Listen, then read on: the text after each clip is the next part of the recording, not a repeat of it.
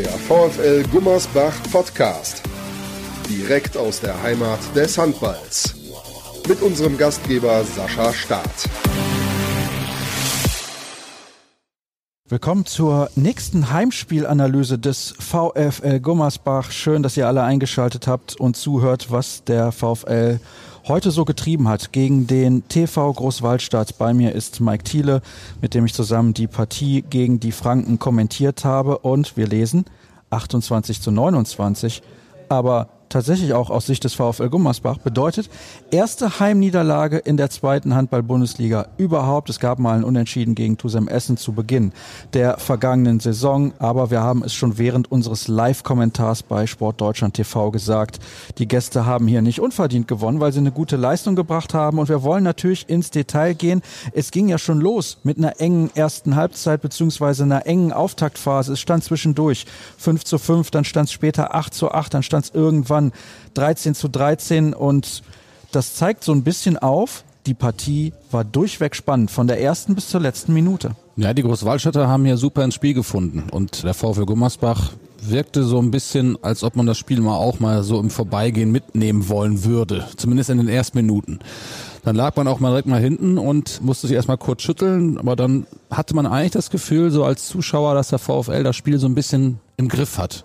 Matze Pule hat ganz ordentlich gehalten. Man hatte Savas Savas wieder so ein bisschen im, im Griff. Vorne hat man zwar die wichtigen Dinger nicht alle reinmachen können, auch ein paar technische Fehler zu viel, aber die Pausenführung für Großwaldstadt kam in meinen Augen sehr überraschend. Es war so, dass Ralf Bader sich zwischendurch überlegt hat, was kann man machen gegen den VfL. Der VfL hat wieder so eine verkappte 5-1-Deckung gespielt. Tin Kontretz sehr offensiv gegen Savas Savas. Den kennen wir als Shooter allererster Güteklasse in der zweiten Liga. Die hat er vor einigen Jahren mal komplett zusammengeschossen im Trikot von Eintracht Hildesheim und dann auch vom ASV Hamm Westfalen. Ist Torschützenkönig geworden, hat überragend gespielt, ist dann in die erste Liga gegangen, hat sich schwer verletzt. Jetzt eine Notverpflichtung vom TV Großwaldstadt, aber hat heute seine ganze Klasse gezeigt, sieben Treffer erzielt und dann nimmt Ralf Bader eine Auszeit, so 14., 15. Minute und wir denken schon, na, was, was macht er denn jetzt da? Und bringt einen vierten Rückraumspieler und nimmt den Torhüter raus. Das war genial gemacht von ihm, muss man wirklich sagen. Taktische Meisterleistung muss man wirklich anerkennen. Also ich hatte mich in der, in der Halbzeit auch mit ein paar der Jungs unterhalten, die gerade verletzt sind bei der Bundesliga, Finn Herzig oder Luis Filgratner.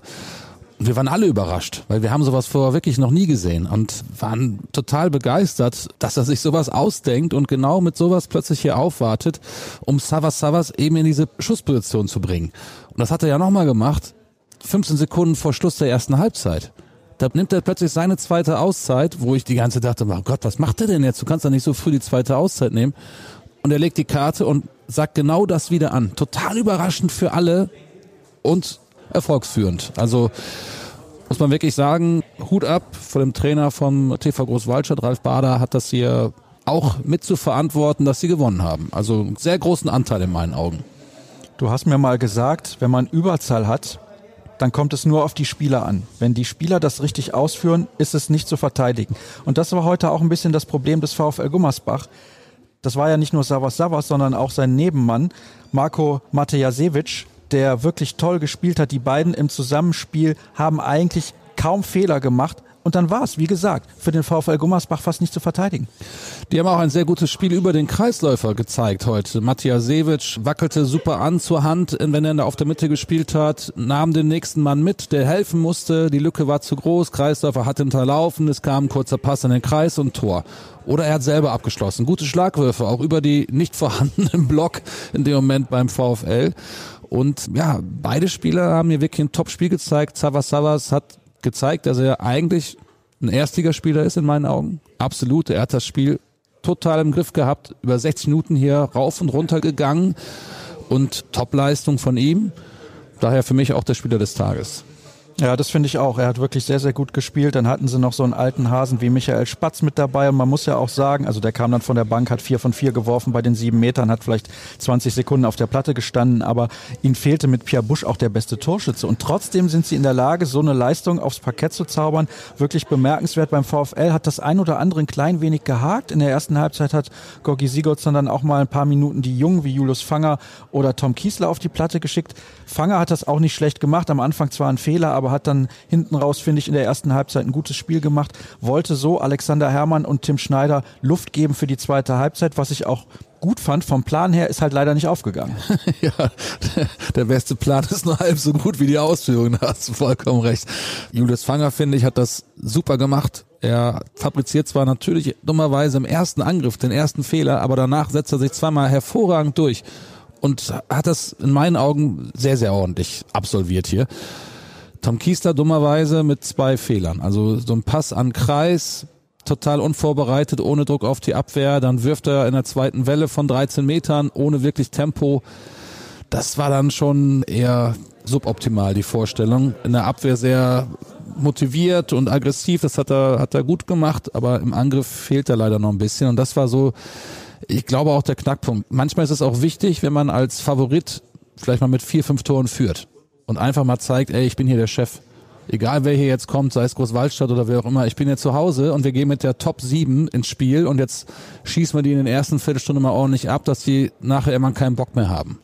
Und das war heute genau andersrum. Großwaldstadt hat direkt von der ersten Minute an gemerkt, ey, hier ist was zu holen.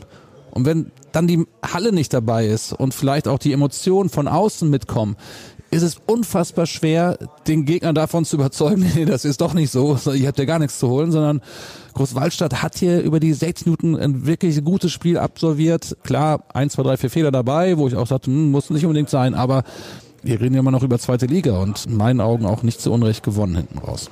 Es war knapp und wie gesagt, die letzte Szene hat dann auch entschieden und das lag daran, dass ja, Alexander Herrmann einen Außen einsetzen wollte mit Raúl Santos, der schon nicht mehr auf der Platte stand. Gorgi Sigurdsson hatte, glaube ich, 47 Sekunden vor Ende, meine ich, die Auszeit genommen. Ich gucke gerade mal auf den Zettel, genauso war es bei 59-13. Hat gesagt, okay, ein Feldspieler mehr, Torhüter schon raus.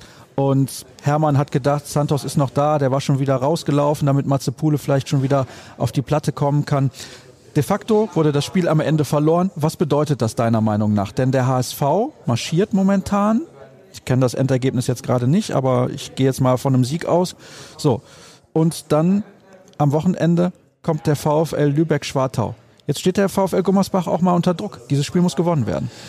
Ja, es hat sich so ein bisschen abgezeichnet, dummerweise in den letzten Spielen. Also der Auftritt gegen Dormagen war schon eigentlich nicht so, wie wir das in den ersten Spielen vom VfL Gummersbach gesehen haben. Und das hat sich dummerweise hinten raus weiter fortgesetzt. Ob es Aue war, wo man hier wirklich eine grottenschlechte Partie absolviert hat, oder Konstanz, wo man zwar hoch gewonnen hat, aber von der Spielanlage her fehlte mir da so ein bisschen die absolute Überlegenheit. Man hat das gewonnen, weil Konstanz zu schlecht war. Das kann man ja ruhig mal so sagen. Und dann heute das Spiel, da fehlte mir auch von Anfang an so diese totale Energie und die Überzeugung, ich will, ich will, ich will. Und dieser Willen, der ist manchmal nicht zu sehen. Und Jonas Stüber hat ein super Spiel gemacht. Oder zumindest solange er gespielt hat, reißt Riesenlücken in die Abwehr. Man führt dann auch und dann wird dann wieder gewechselt. Manchmal finde ich die Wechsel zu viel, aber manchmal hat es bei ihm ja auch immer sehr, sehr gut funktioniert. Man erinnert nochmal an Julius Fanger, der in der letzten Minute reinkam und dann das anscheinend Tor macht. Aber hier braucht man eigentlich auch jetzt Leute und wenn man aufsteigen will, und das ist natürlich der Plan, also Mission Aufstieg ist durch so einen Auftritt schon ein bisschen gefährdet. Man darf jetzt nicht vergessen, dass die anderen Mannschaften nicht so weit entfernt sind und man hätte erwarten wollen, dass man hier sich besser präsentiert. Liebe Leute, wenn Mike Thiele antwortet, kann die Sendung nicht auf den Punkt heißen. Deswegen heißt sie Heimspielanalyse. Schön, dass du mir zur Verfügung gestanden hast, noch nach der Partie. Und ja, wir mussten leider über die erste Heimniederlage des VfL in dieser Saison sprechen, aber wir sind optimistisch, dass keine weitere hinzukommt. Ich bin mir auch sicher, dass die Mannschaft jetzt weiß, dass in den nächsten Spielen wieder Vollgas plus 10 Prozent gegeben werden muss. Alles weitere rund um den VfL gibt es natürlich zu finden auf den sozialen Kanälen und auch auf der Internetseite. Danke, dass ihr heute reingehört habt und denkt dran, am Sonntag steht das nächste Spiel bereits auf dem Programm, dann gegen den VfL Lübeck-Schwartau. Danach gibt es dann wieder die Heimspielanalyse. Das war's aus der Schwalbe Arena. Schönen Abend noch und bis demnächst. Tschüss.